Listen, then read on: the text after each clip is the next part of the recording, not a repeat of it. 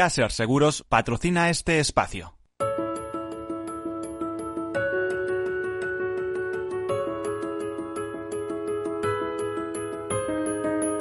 Tercer sector, un espacio para la economía social. Un programa dirigido por Miguel Benito.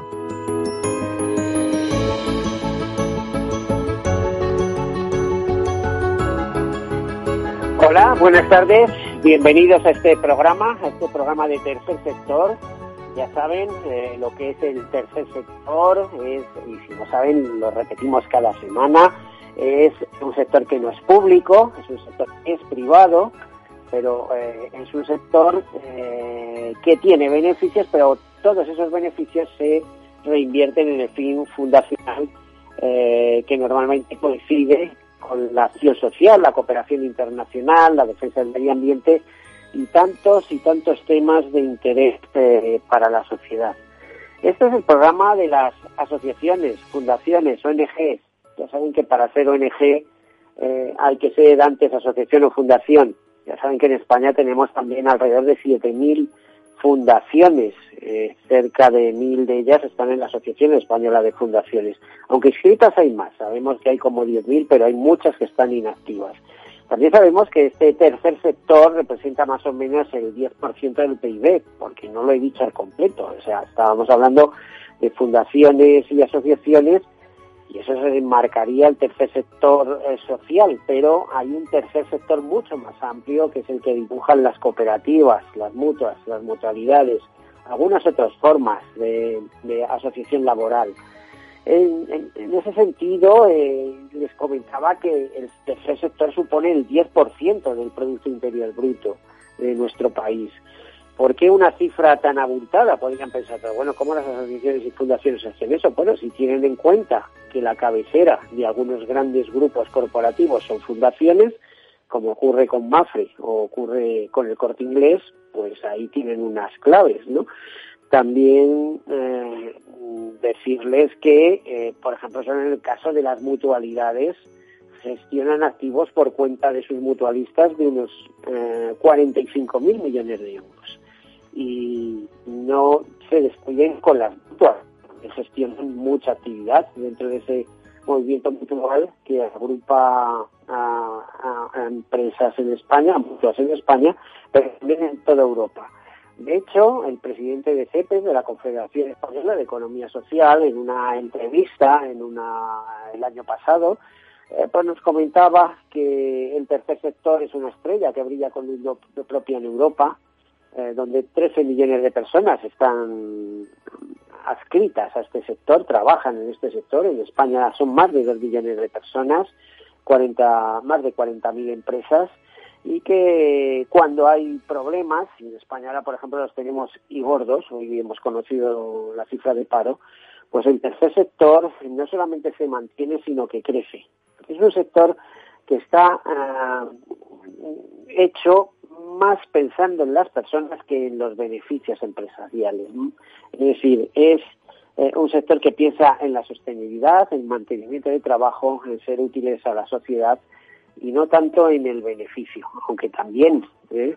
pero de otro con otro enfoque, con un enfoque mucho más eh, humanista, digamos. Bueno, y después de esta breve presentación del tercer sector, que también es solidaridad mercantilmente organizada, ¿eh?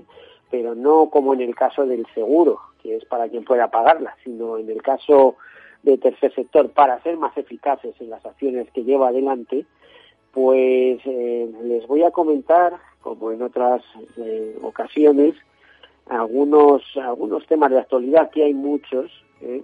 y, y, en ese sentido, pues vamos a, a ver mm, algunas notas de actualidad y luego entramos en nuestro tema, que es eh, con nuestra eh, entrevistaremos a una fundación, un tema también bastante interesante.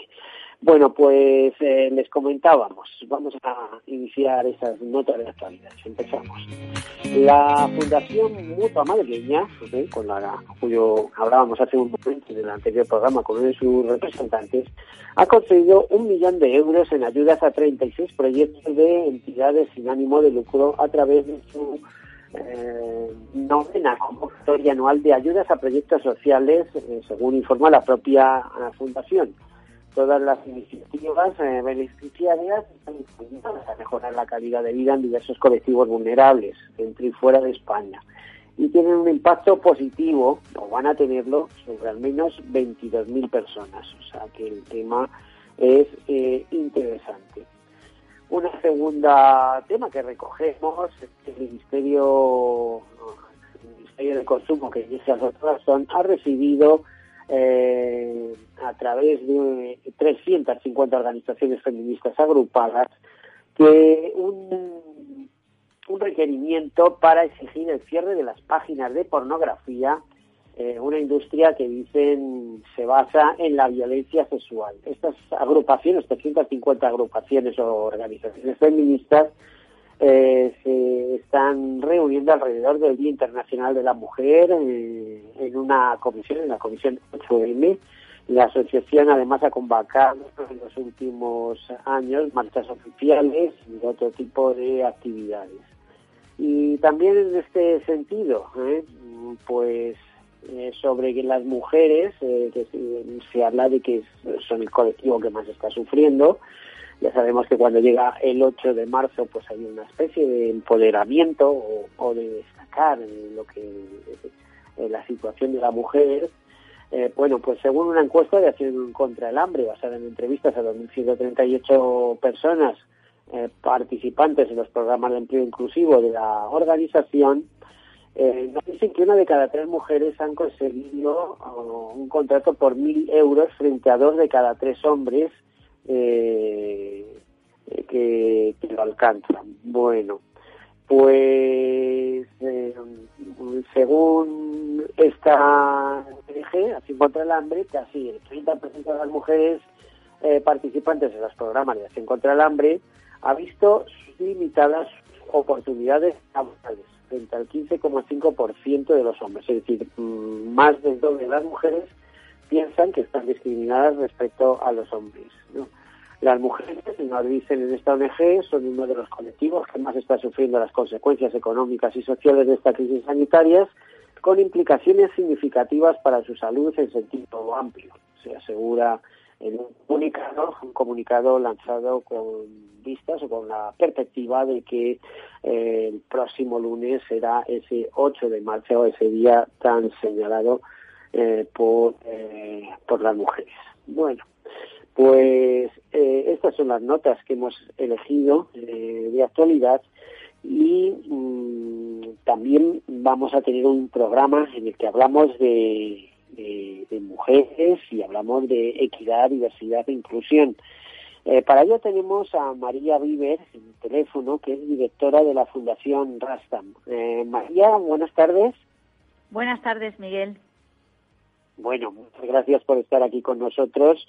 Eh, a ver si con un poco de podemos mejorar y con ayuda de nuestros técnicos podemos mejorar la calidad del sonido. Eh, María, ¿qué es la Fundación Rastam y cuál es su historia? Mm, la Fundación Randstad y cómo se inició, me has preguntado, ¿verdad? Sí, ¿cuál es, eh, digamos, cuál es su historia? ¿Cuál es su, su génesis? Sí. Eh, porque aparecería en algún momento. No sé siquiera eh, si apareció en el mismo momento que la propia empresa Randstad. No, eh, la empresa Randstad lleva 60 años eh, como líder mundial en, en, en recursos humanos, en soluciones de recursos humanos, y la Fundación Randstad nació en España hace 16 años. Pero es verdad que nació como consecuencia de dos, de dos, eh, de dos cosas. ¿no? Por una parte, eh, dar pleno cumplimiento al propósito del fundador de la empresa de querer hacer un mundo mejor y, sobre todo, eh, el papel que juega el empleo para poder hacer un mundo mejor y para poder proporcionar a cada persona el empleo adecuado para que pueda desarrollar su vida. Entonces, eh, por una parte, desde la Fundación eh, podemos cumplir ese propósito ayudando a las personas más vulnerables, a los que más lo necesitan y que probablemente tienen más difícil el acceso a un puesto de trabajo. Pero mmm, a través de la Fundación podemos ayudarles. Y por otro lado, eh, también surgió la necesidad de crear la fundación porque cada vez había más empresas entre las empresas clientes de Randstad que tenían eh, más interés por estos temas, ¿no? Por saber cómo podían hacer para poder integrar dentro de sus organizaciones eh, a personas vulnerables, personas con discapacidad eh, que tuvieran más difícil acceso a un puesto de trabajo. Entonces, aunando una cosa con la otra, pues hace 16 años en España eh, el comité de dirección decidió crear la Fundación Randstad. Sí, bueno, lo que parece evidente, eh, dos casos, que la mujer tiene más problemático el acceso al, a un puesto de trabajo, al empleo, pero que si además es una mujer que presenta algún tipo de discapacidad, ya la cosa se complica, ¿no? Entonces, eh, vosotros, ¿de qué manera habéis contribuido a que la discapacidad sea un valor dentro de la empresa? Eh, hay empresarios que así lo perciben, pero también las fundaciones tenéis una labor relevante en el sentido de, bueno, de empoderar a estas personas, mm. bueno, que, que aportan eh, la discapacidad aporta un, punto de vista diferencial eh, y enriquecedor a, la práctica de la empresa. ¿Cómo, ¿cómo habéis actuado? Bueno, pues eh, sí tiene, tienes razón en todo lo que has comentado, ¿no? Por una parte, el ser mujer y el tener una discapacidad, que es mi caso, por ejemplo, pues supone un, una barrera, pues posiblemente. Un doble hándicap, diríamos, ¿no? Sí, porque las tasas de paro de las mujeres son más altas que la de los hombres y además las tasas de paro de la población con discapacidad casi duplican las de la población general, con lo cual pues es evidente que ahí hay un gap que hay que intentar eh, solucionar. Eh, sin embargo, yo creo que las personas con discapacidad, eh, precisamente por tener su discapacidad, tienen una serie de, mm, de características que hacen que se sepan mover muy bien en entornos complejos, en entornos adversos. Eh, y la verdad es que en los últimos meses que hemos eh, estado conviviendo con estos entornos de incertidumbre como consecuencia del COVID, eh, se ha visto de manifiesto que las personas que se saben mover en esos entornos pues son capaces de poder ejecutar y hacer en esos momentos eh, con mayor facilidad pues muchos de los objetivos y de las adaptaciones y propuestas eh, que, tengan por delante, ¿no? Con esto bueno, es, gente acostumbrada a superarse, por decirlo de alguna manera. Claro, sí, es gente que tiene que en el día a día y desde probablemente mm, pequeños o menos pequeños, pero desde un momento determinado en su vida han tenido que superar una serie de situaciones y que saben buscar caminos diferentes para llegar a la misma meta. Por lo tanto, son personas creativas que buscan soluciones diferentes ante los problemas que el día a día les van surgiendo. Entonces, en entornos em, complejos, en entornos de cambio, en entornos adversos, eh, se mueven como pez en el agua, nunca mejor dicho. Bueno, muchas veces esa discapacidad está en función de qué es lo que ocurra, está recogida en distintas organizaciones especializadas en función de, los problemas específicos.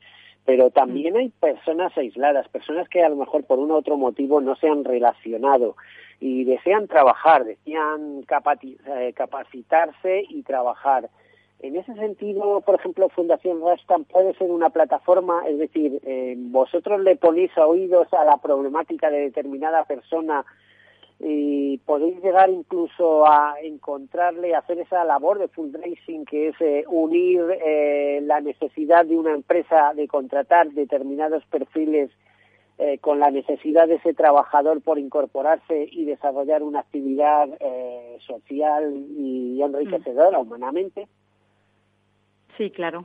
Nosotros en la Fundación trabajamos en dos vertientes. Trabajamos primero con las personas para ayudarles eh, a mejorar sus habilidades eh, para la búsqueda de un puesto de trabajo y además también trabajamos con ellos el desarrollo de sus competencias y de sus conocimientos para que puedan competir en igualdad de oportunidades en la búsqueda activa de empleo, cuando quieren encontrar un trabajo para poder desarrollar sus capacidades al máximo y participar como cualquier persona en la sociedad de una manera activa a través del trabajo, para conseguir de esta manera su desarrollo personal y su desarrollo profesional también.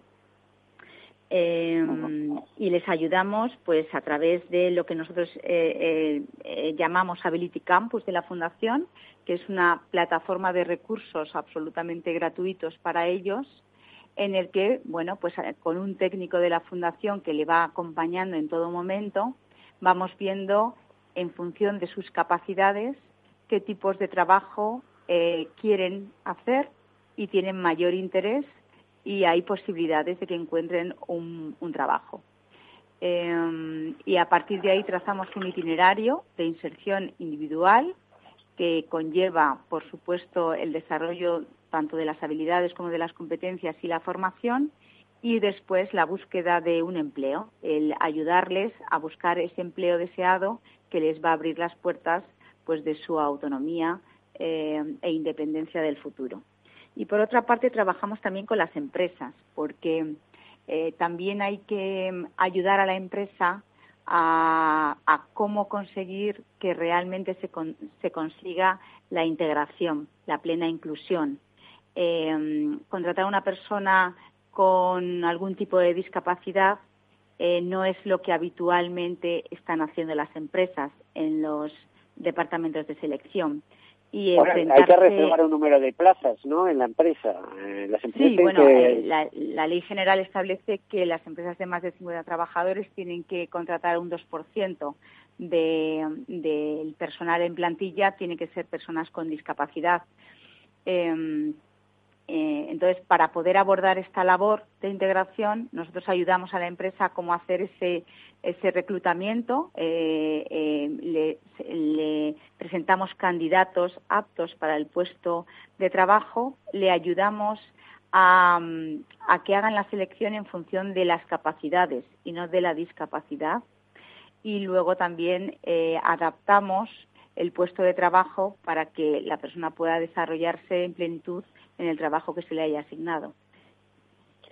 Eh, ¿Cómo estamos en este país en estos momentos en ese tema? Porque yo creo, eh, yo llevo, vamos, con Capital Radio siete años produciendo y dirigiendo este programa, pero mm. con anterioridad, eh, muchos años interesándome por este tema, entre otras cosas porque como mis inicios como periodista de seguros, mm. hubo ciertas fundaciones como la, fundación de, de DKV que se ocuparon mucho en, hacer de personas con discapacidad ¿eh? o con diversidad funcional personas capaces, ¿no?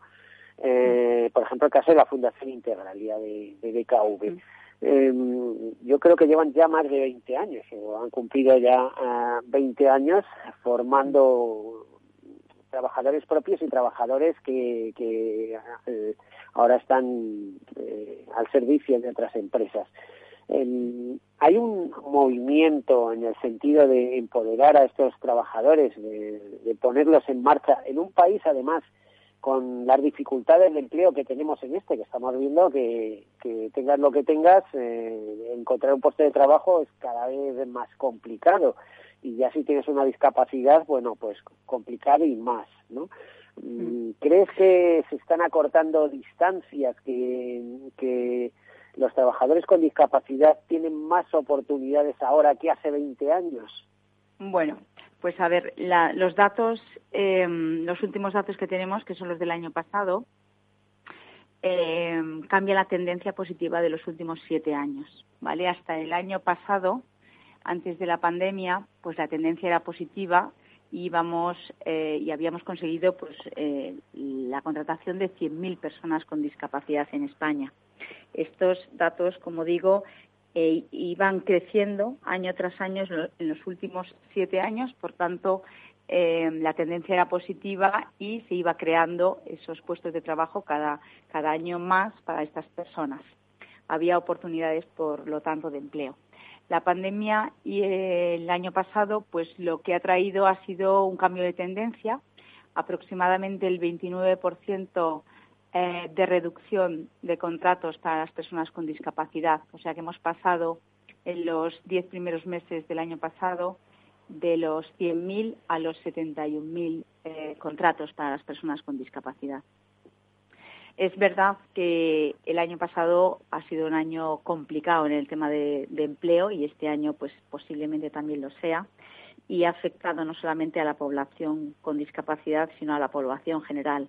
Por tanto, yo em, quiero pensar que una vez que se restablezca la situación del empleo, eh, a nivel general, pues también se va a restablecer esa tendencia positiva que llevábamos en los últimos años con la contratación de personas con discapacidad. Bueno, eh, esperemos que, que para todos, porque desde luego las cifras de paro asustan, pero mm. más el, paro y las perspectivas de, otros embolsamientos de paro con 900.000 personas en ERTES, es decir, han vuelto a crecer los ERTES, Mm. y con paro no declarado. Es que las cifras de este país pueden ser inmensas ahora mismo. Es decir, mm. cómo vamos a poner en marcha de nuevo la máquina eh, para conseguir cotas de bienestar para toda la sociedad. Esto asusta un poco, Gemma. ¿eh? está claro, este es el reto que tenemos actualmente como sociedad, ¿no? El restablecer la situación a la situación anterior a la pandemia. Eh, el reto para todos, ¿no? eh, y que afecta a las personas con discapacidad, pues claro, eh, cómo no les, cómo no nos va a afectar eh, si posiblemente, bueno, pues ya somos con carácter general eh, de los colectivos más vulnerables, ¿no? Pues en estas circunstancias. María, vamos a dejar aquí el tema, que tenemos que hacer una pausa. María Vivel, directora de la Fundación Rastan, y además eh, quiero decir que se va a incorporar eh, después de publicidad de la pausa Teresa Cordente, que es la responsable de la Fundación de la Comunidad Valenciana y directora del proyecto Equidad, Diversidad e Inclusión. Así que luego, después de, esta breve pausa, eh, continuamos hablando de, este interesante tema, de cómo incorporar la incapacidad al, al, mundo del trabajo. Bueno, gracias. hacemos una breve pausa, enseguida continuamos.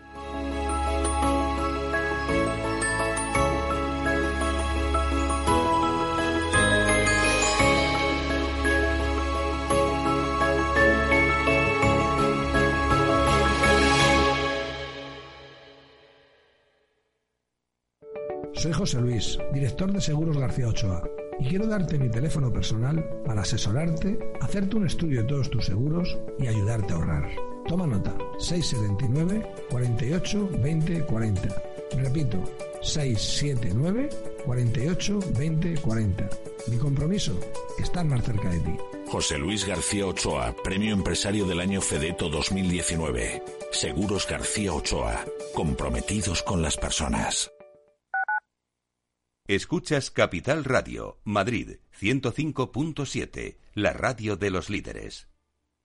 Disfruta de la mejor cocina gallega en Montes de Galicia. Todo un clásico moderno en el barrio de Salamanca. Disfruta de la variada dieta atlántica, de las mejores carnes y pescados tratados con respeto y transparencia y regados con una de las mejores bodegas de la zona. En grupo, en familia o en pareja, Montes de Galicia te ofrece el espacio perfecto en cada ocasión.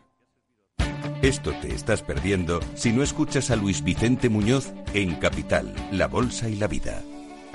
David Cano, director general de AFI Inversiones Globales. Es buena noticia porque significa que está habiendo una reactivación económica, es buena noticia porque significa que la situación económica se está normalizando y también es buena noticia porque va a ser una de las formas de aliviar la elevada carga con la que acaban los estados esta, esta crisis. Ya lo sé, la malísima noticia es para el ahorrador que se va a enfrentar a un contexto donde la inflación se va a normalizar.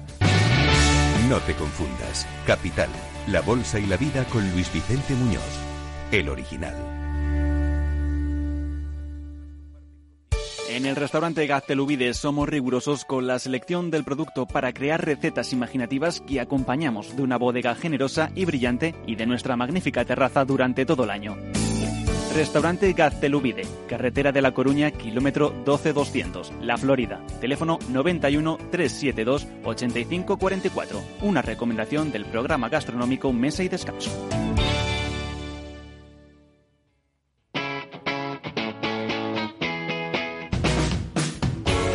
Capital Radio. Despierta la economía.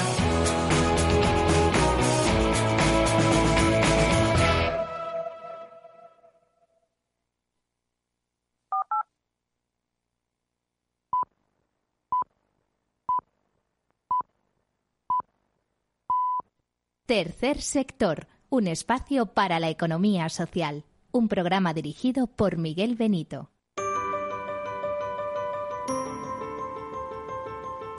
Eh,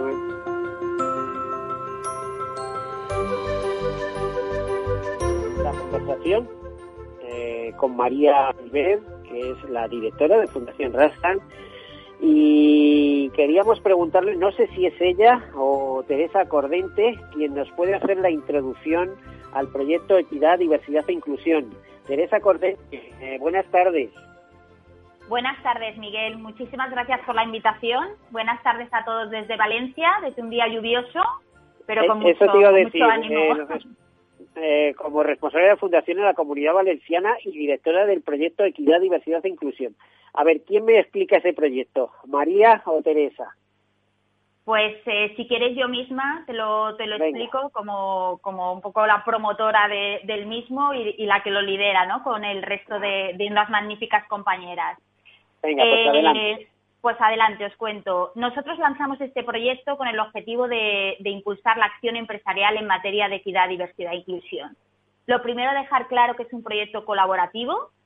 Eh, está generado a, a orientar, a realizar un grupo de acción integrado y liderado por empresas con el objetivo de generar conocimiento, difundirlo, activar la movilización por la integración de la diversidad e impulsar la sensibilización empresarial. Todo ello muy unido a los objetivos de desarrollo sostenible y a las diferentes estrategias que, tengan las empresas que, lo componen y que están dentro, que actualmente ya somos más de 30, ¿vale? Ya son más de 30. Además, eh, el, grupo en sí es muy diverso, eh, son varios sectores, varios tamaños de empresa, con lo cual creemos que el conocimiento que se puede aportar es, fantástico, ¿no? Y es muy digno y muy representativo de, de, las empresas y del sector empresarial eh, a nivel nacional. Además, representado también geográficamente por diferentes empresas donde están los, los proyectos de la Fundación, Madrid, Barcelona, Sevilla, eh, Valencia y Canarias, con lo cual, pues más representativo y más diverso, si aún lo requiere. Bueno, eh, interesante. ¿En qué, ¿En qué ha consistido O sea, aparte de ordenar el proyecto, si vamos punto por punto, eh, eh, ¿cuál es el, esquema que seguís y cuál es el organigrama, digamos, no, la, organización para, conseguir resultados? Vale, pues eh, nosotros lanzamos el proyecto octubre-noviembre con el fin de que de unir a muchas empresas y poder comunicarlo eh, al exterior eh, enmarcado en el día 3 de diciembre, Día Internacional de la Discapacidad. Eh, entonces hicimos una, una, campaña específica dentro del 3 de diciembre que denominamos Soy Mucho Más, una campaña que, que, lideró y con la que colaboró Cisco García, una persona con, con discapacidad, y donde quisimos dar protagonismo a las personas y no a la discapacidad a lo que pueden hacer y a lo que tienen limitación, a, lo, a las capacidades frente a la discapacidad. Con lo cual, eh, la verdad es que el impacto fue estupendo. Eh, tuvimos un, una gran repercusión en, la, parte de comunicación, en, las redes que, que utilizamos y ya dimos visibilidad a través de esta campaña a este clúster, a este grupo de empresas que estamos trabajando por la equidad, diversidad e inclusión. Eh, ¿Las empresas os solicitan este tipo de trabajadores? A ver, las empresas, eh, sabes que tienen que, que, cumplir una legislación vigente, un 2% de cuota de reserva, con lo cual en su materia de, cumplimiento han de incorporar personas con, discapacidad, pero nosotros a través de estas acciones y a través de otras diferentes acciones que os contaremos a lo largo de la tarde, lo que hacemos es eh, animar al talento, animar a la incorporación del talento, eh, sí, de personas con discapacidad, pero dando prioridad a, lo, a las capacidades que pueden desarrollar en, los puestos de trabajo. Um, a ver, eh, queda, claro, pero fíjate eh, cómo está el mercado laboral, cómo imperan los contratos temporales. Eh, todo esto le afecta también a estos trabajadores eh, con algún tipo de discapacidad, pero que, que son absolutamente funcionales. Y antes hemos hablado de la importancia de incorporar el valor de la discapacidad en la empresa, entre otras cosas porque la convierte en una empresa eh, bueno, con, con, otros enfoques, con otros, eh, con los mismos objetivos, pero mucho más diversa, mucho más eh, rica en su propia esencia, en su propia cultura de empresa. Mm, hay, hay unos problemas añadidos a, a, la incorporación de estos trabajadores en la empresa, aunque yo creo que si van de la mano de Rastan, eh, bueno, esos, eh, esas dificultades serán menores porque vosotros sabéis cómo tratar y sabéis lo que quiere la empresa, qué necesidades eh, requieren esos puestos laborales y estáis aconsejando a personas que son capaces de, llevarlos a cabo, ¿no? bueno, no sé si le he dicho bien o mal o tal, pero vamos. Perfectamente. sí, sí, un poquito porque... me permite me permite hacer estas elocubraciones, iba decir. Sí, sí. A ver, sí es verdad que a lo mejor eh, contratar a una persona con discapacidad, como no es lo que, como te comentaba antes, como no es lo habitual que hacen las empresas, pues a lo mejor les tienen un poco de miedo o miedo sin más a lo desconocido o a cómo hacerlo. inicialmente seguro que les cruje. Ahora, yo antes hacía el comentario de, Fundación Integralia eh, con grandes amigos como David, por ejemplo, que ha sido el primer español en sacar un carnet de conducir sin brazos, porque nació sin brazos, mm. y es una maravilla. Y además el hombre no tiene ningún problema al, cual saludo desde aquí, por cierto, eh, no tiene ningún problema en llevar una vida absolutamente normal con, su pareja que está en silla de ruedas. Que yo decía, bueno, ¿y cómo se apañáis? Uno en silla de ruedas y el otro sin brazos. Pues se las apañan. llevan una vida, y además es gente alegre, es curiosísimo, ¿no? Gente alegre, que está... Eh, eh Miguel, hay, hay muchos eh, miedos todavía en torno a lo que puede y no puede hacer una persona con discapacidad, pero la mayoría de ellos es por falta de conocimiento de lo que las personas con discapacidad son capaces de hacer. Y me atrevo a decir que porque no se tiene cerca una persona con discapacidad. Porque en los 16 años que llevamos en Fundación hemos encontrado verdaderos, verdaderas personas con capacidades extraordinarias de, superación, sí, de superación. Para no solo historias de superación, que también, sino personas que, que de una manera obligatoria han tenido que superar su dificultad y entonces han desarrollado eh, otras maneras de hacer y otras capacidades que están muy por encima de la media y de hecho pues ahí eh, tenemos muchos ejemplos de gente con discapacidad que está trabajando ¿no? y algunos de ellos pues son colaboradores de la fundación y nos ayudan a transmitir ese testimonio eh, a las empresas para acercar un poco la realidad de lo que son capaces de hacer las personas con discapacidad. Es cierto que una persona con discapacidad posiblemente no puede hacer algunas cosas, pero eso no quiere decir que no pueda hacer nada. Es muy diferente. Entonces, lo que nosotros ayudamos a la empresa es a que pueda eh, hacer el proceso de selección en base a las capacidades que tienen las personas y que realmente el perfil del puesto de trabajo esté hecho en función de la necesidad para cubrir ese puesto de trabajo. Nuestros sistemas de calidad en la selección son absolutamente los mismos que utiliza Randstad. Esto quiere decir que cuando nosotros presentamos a una persona un proceso de selección, esa persona es perfectamente capaz de desarrollar ese puesto de trabajo. Eh, em, te, iba a preguntar, em, a ver, te iba a preguntar eh, que conocemos eh, cuándo arranquéis el proyecto, pero ¿cuánto tiempo tenéis previsto que dure? Eh, ¿Cuál es su duración prevista, Teresa? ¿Vais a, o sea, no tiene fecha de caducidad o es un esfuerzo que tiene una acotación en el tiempo? El, proyecto de... Perdona, Teresa, sí. Sí, el, proyecto de no, sé si, no sé si me lo contesta María o Teresa. A ver. Sí, el, el, proyecto de equidad, diversidad e inclusión eh, es un proyecto que eh, por, la que por el que hemos apostado y, y, por el que queremos que forme parte ya de, de, dentro de un proyecto colaborativo de la Fundación. Estamos en, eh, bueno, pues en la primera sesión, en, el primer año de, este proyecto, que durará hasta diciembre. Eh, tenemos varias acciones previstas, como bien os ha comentado, el lanzamiento formal fue ese 3 de diciembre con este, con este, con, esa campaña de Soy mucho más. En enero hicimos ya nuestra primera reunión con, todas las empresas que componen este clúster y que eh, de manera eh, diaria, semanal, se van uniendo, con lo cual es un proyecto que está todavía vivo y abierto. Eh, y tenemos previsto realizar una, jornada eh, para mayo de, temas de liderazgo inclusivo, donde contaremos con componentes expertos en la materia y donde también estas empresas que componen el proyecto contarán qué están haciendo para, para dar visibilidad a, bueno lo que están haciendo empresas ya durante muchos años y que sea un referente eh, y una manera de hacer para, para el resto.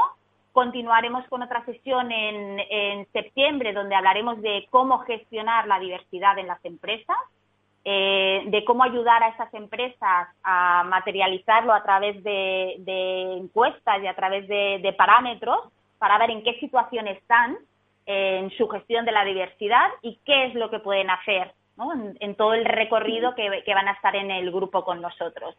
Y bueno, pues lo finalizaremos en noviembre con, un, con una sorpresa para ella eh, y entonces concluiremos el, primer año, la primera edición, pero con muchas ganas y con muchas cosas por hacer en la segunda edición.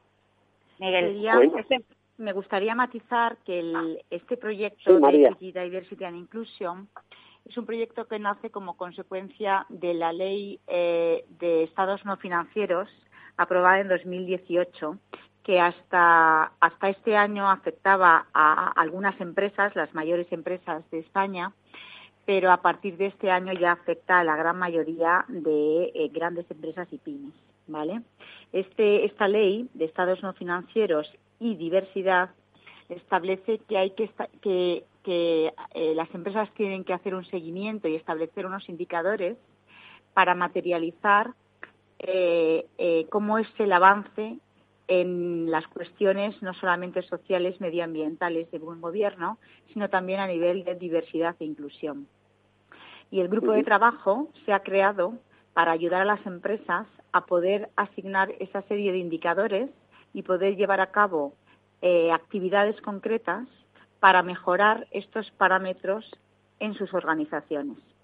Por lo tanto, el grupo de trabajo empieza, empezó el año pasado, como bien ha dicho Teresa, y va a estar todo este año trabajando con diversas actividades y diseñando un diagnóstico de empleabilidad para las empresas para que les facilite eh, eh, hacer el seguimiento de las eh, medidas de diversidad e inclusión que aplican en sus organizaciones y luego poder reportarlo en este informe de información no financiera.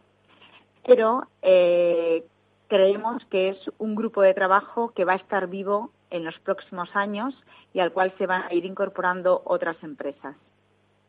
Bueno, em, muy interesante. Además, surgen algunas preguntas al, hilo de esto. Por ejemplo, María, a ver si me puedes, eh, nos puedes comentar en qué situación se encuentra España en cuanto a integración laboral frente a otros países. Si vamos con mucho retraso o nos vamos pareciendo aunque queda mucho trabajo por hacer, ahí estáis vosotros, ¿no? Bueno, y eh, una segunda pregunta que se me ocurre es que si ves la cercana la integración laboral total de esas personas con discapacidad, ¿no? que, bueno, eh, los, que en teoría están sin ningún tipo eh, de disfunción, no encuentran trabajo, pues aquí debe ir mal casi todo. En fin, a ver cómo lo veis. ¿En qué situación está España respecto a otros países? Eh, mm, eh, he entendido dos preguntas. La primera está relacionada con la situación de España. Sí, ¿en, qué situación se encuentra España en integración laboral frente a otros países eh, europeos? la, segunda luego me la repite si quieres, porque no lo he entendido sí, bien. bueno, la otra la he enrevesado un poquito más, pero vamos a con la primera. ¿En qué situación se encuentra España? Pues a ver, la situación en la que nos encontramos en España España ha sido uno de los países líderes en legislación en términos de discapacidad. ¿Vale? Eh, tenemos la gran suerte en España de tener una organización que es la ONCE, que ha eh, llevado a cabo estos temas desde hace muchos años y ha liderado a nivel europeo eh, la regulación en términos de discapacidad. Em, Eh, por lo tanto, en ese sentido, estamos avanzados en términos de legislación. Em, la situación, mm, según los datos de España, eh, en términos de discapacidad, es que aproximadamente en torno a un 9% de, las, de la población española tiene algún tipo de discapacidad. A nivel eh, mundial, estos datos, em, hay diversos informes que no dan los mismos datos porque no en todos los países se mide la discapacidad de la misma manera pero eh, algunos sitúan la discapacidad en Europa en torno a un 25%, aunque tan solo el 5% de los afectados disponen de un certificado. Y a nivel eh, de la Organización Mundial de la Salud, eh, establece ese porcentaje a nivel mundial en un 15%, porcentaje que ha incrementado en cinco puntos eh, en los últimos años. La, a ver, María, una cuestión al, hilo. Eh, ¿Qué pasa? ¿Que en España estamos más sanos que en el resto de países? ¿15% en Europa, 25%? Mm, no, perdón, 25% en el mundo y 15%, o sea, 25% en Europa y 15% en el mundo. ¿No son cifras demasiado elevadas? Sí, no, no tengo cifras para saber si nosotros somos más sanos o no lo somos, esta es la realidad. Pero lo que sí puede ser, o por donde creo que a lo mejor va el tema, es eh, por la medición del grado de discapacidad eh, se haga en los países, ¿no? que no es de la misma manera posiblemente como se haga en, en, Europa o en Asia o en África o en América y dentro de los mm, países europeos posiblemente tampoco se haga de la misma manera en todos, ¿vale? Por eso yo creo que hay, eh, los datos hay que tomarlos con, eh, con prudencia y de una manera relativa porque... Sí, con imperdible, vamos, hay que cogerlos. Sí, sí, sí, sí, esto es. Em, y a la segunda pregunta, si me la puedes repetir porque no, no he podido oírla bien. Pues eh, la segunda pregunta eh, me complica un poco eh, porque no te creas tú que, que es, es fácil. vamos a ver. Mm, te decía que, que, me comentabas, ¿no? De los cambios que estábamos viviendo en el mercado de trabajo, cómo afectaban a las personas con discapacidad. ¿Puede ser esto? bueno, vamos a ver. Ya, que ya también puntualizar ahí respecto a, la COVID. Eh, por ejemplo, mm, quiero pensar que en algunos casos el, hecho de quedarse en casa trabajando supone una ventaja competitiva también para estas personas con, algún tipo de, diversidad funcional. Por ejemplo, aquellas personas que tengan dificultades de movimiento, bueno, el ponerse delante de una pantalla sin necesidad todos los días de coger un coche, un medio de transporte para trasladarse a una empresa, es decir, pueden eh, con, mm. la, con el entrenamiento eh, necesario pueden teletrabajar perfectamente, ¿no? Mm. Eh, no sé cómo lo ves. Yo te decía que si se veía cercana la integración laboral total de las personas con discapacidad, pero claro, es una pregunta muy general y tanto como cercana, en fin, se, está en camino, imagino. Es una, una pregunta que me encantaría contestarte con que sí, ¿no? Pero um, eh, trabajamos día a día para ello y espero que en los próximos años podamos seguir avanzando como íbamos haciéndolo estos años en la incorporación plena de las personas con discapacidad.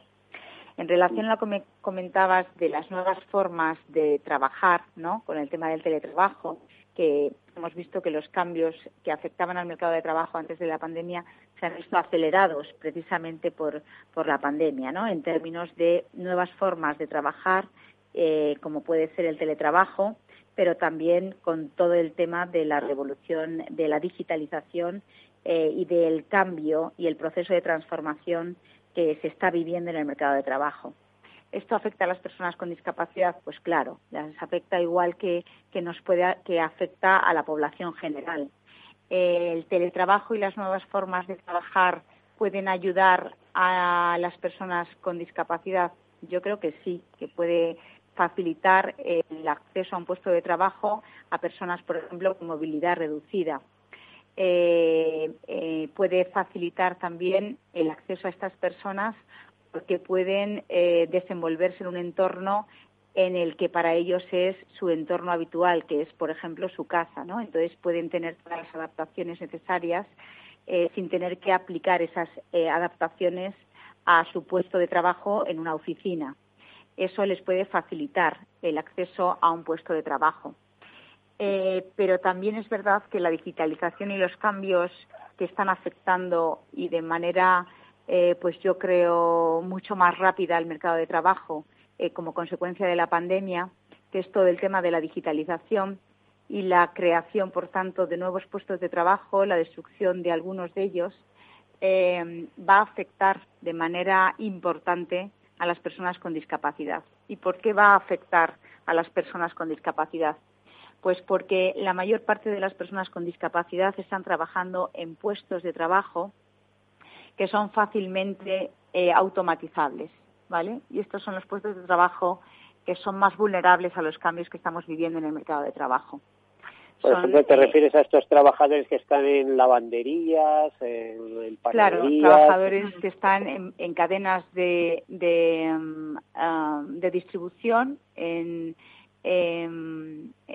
puestos que fácilmente pueden ser sustituidos por un proceso de automatización. ¿vale? La mayoría de las personas con discapacidad está trabajando pues en puestos eh, eh, en servicios, ¿no? Servicios que tienen que ver con el mantenimiento de edificios, ya sea limpieza, ya sea em, eh, em, en los conserjes o, sí, o vigilancia de museos, por ejemplo, vigilancia, también también trabajos administrativos, el, el sector público también es un sector en el que eh, hay un número importante de personas con discapacidad trabajando em, en cadenas de distribución, eh, etcétera, ¿no? Entonces, estos puestos de trabajo em, son los puestos de trabajo que, bueno, que probablemente en los próximos años vamos a ver que se han transformado y que o bien se han sustituido por procesos de automatización o de robotización eh, o, o al menos se van a realizar de manera diferente a la que actualmente se, como, como, como actualmente se están realizando. Y esto Pero María, esto al final es una incertidumbre que no existe solo para discapacitados, existe para toda, toda la sociedad. Ya nos advierten algunos sociólogos que en el futuro no todo el mundo va a trabajar. Eh, es decir, que tendrá tendrán que tener una renta mínima de inserción, alguna cosa de estas, porque parece que el trabajo va a ser un lujo a futuro. ¿no? Eh, bueno, no quiero eh, extenderme sobre este tema, pero vosotros sabéis más que yo que estáis en una fundación eh, y en una empresa que precisamente se dedica al, trabajo y a la empleabilidad. Yo te diría que si el empleo tiene futuro, empezaría por ahí, ¿no? El empleo tiene futuro, hombre, yo creo con una concepción. O sea, hablar del futuro del empleo, si el empleo tiene futuro, tal y como lo conocemos, como, como bueno, estaba diciendo evidentemente yo creo que nuestros hijos no van a trabajar como estamos trabajando o como hemos trabajado nosotros, ¿no? El ámbito eh, de trabajo va a ser muy diferente.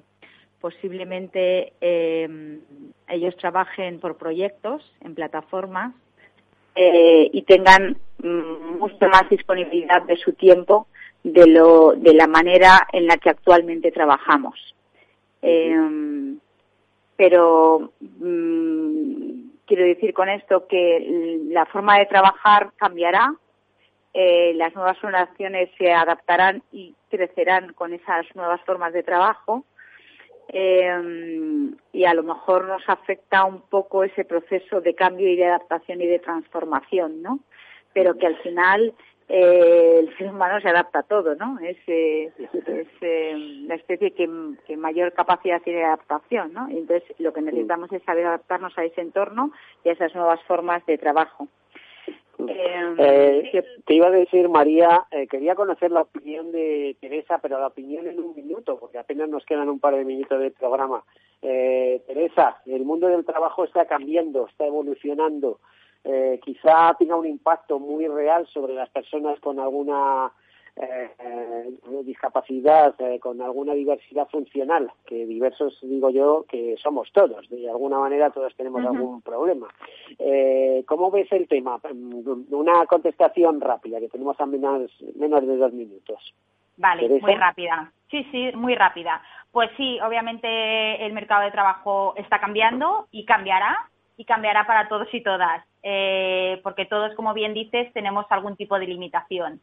Creo que nuestro objetivo como fundación y como conocedores de primera mano de em, del mundo empresarial, de lo que las empresas necesitan, la clave está en la formación.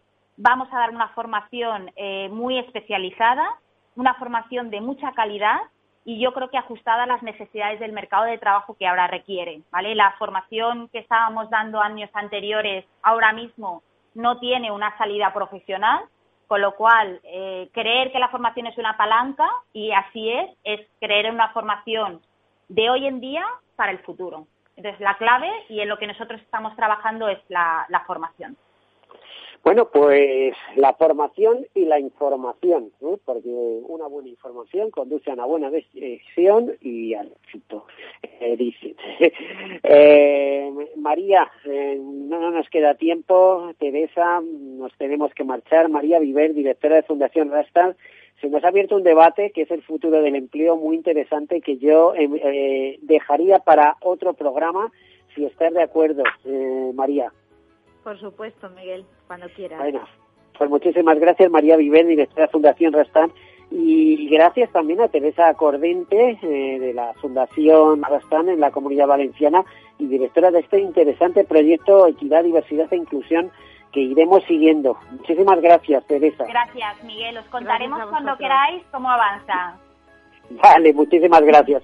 Bueno, pues hasta aquí hemos llegado en este martes, en este martes gris, gris en toda España parece ser, al menos también en la comunidad valenciana, eh, aquí en Madrid por supuesto. Eh, feliz semana y hasta el próximo martes. Caser Seguros ha patrocinado este espacio. Capital Radio Madrid 105.7 Gráficas Naciones. Más de 50 años de experiencia en el sector de las artes gráficas. Apostamos por la última tecnología tanto en impresión offset como en digital y gran formato. Realizamos todo tipo de impresión. Tarjetas de visita, folletos, libros, vinilos, decoración y montaje de stands. Más información en el 91 629 2145 o en gráficasnaciones.es. De la mano de Alejandro Mazón y el equipo de Cuídate Deluxe, llega el chico del chándal a El Balance para ayudarnos a estar en forma y mejorar nuestro bienestar general. Los miércoles a las ocho y media de la tarde en El Balance. Capital Radio. Esto te estás perdiendo si no escuchas a Luis Vicente Muñoz en Capital, La Bolsa y la Vida. Alberto Iturralde, analista independiente. las posiciones cortas lo que son es el buitre que devora el cadáver. El cadáver es anterior, ha muerto antes, y lo explico. Si un valor tiene eh, todavía un núcleo duro dentro, que obviamente sabe que esa empresa es viable, apoya el valor hasta el punto de que las posiciones cortas le dan dinero. Él siempre tiene la posibilidad de, tanto con crédito como con acciones, manipular el valor. Una posición corta si algo hace es subir un valor. No te confundas. Capital, la bolsa y la vida con Luis Vicente Muñoz, el original. Si quieres entender mejor todo lo que rodea a nuestro sector alimentario, tienes una cita en La Trilla. Un gran equipo de especialistas te acercará a la actualidad económica y política desde el campo hasta la mesa Conocerás sus principales innovaciones sin olvidar las producciones más tradicionales. Los sábados de 8 a 9 de la mañana con Juan Quintana, La Trilla de Capital Radio.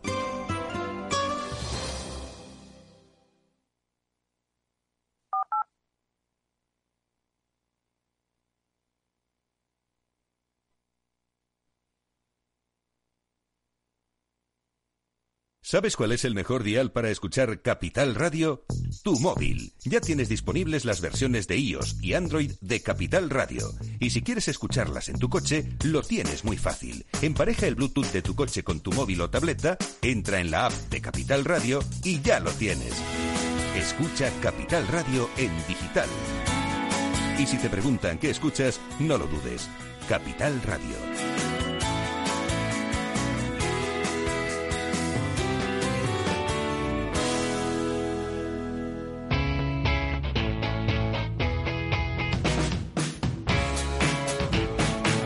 Economía despierta. Capital Radio.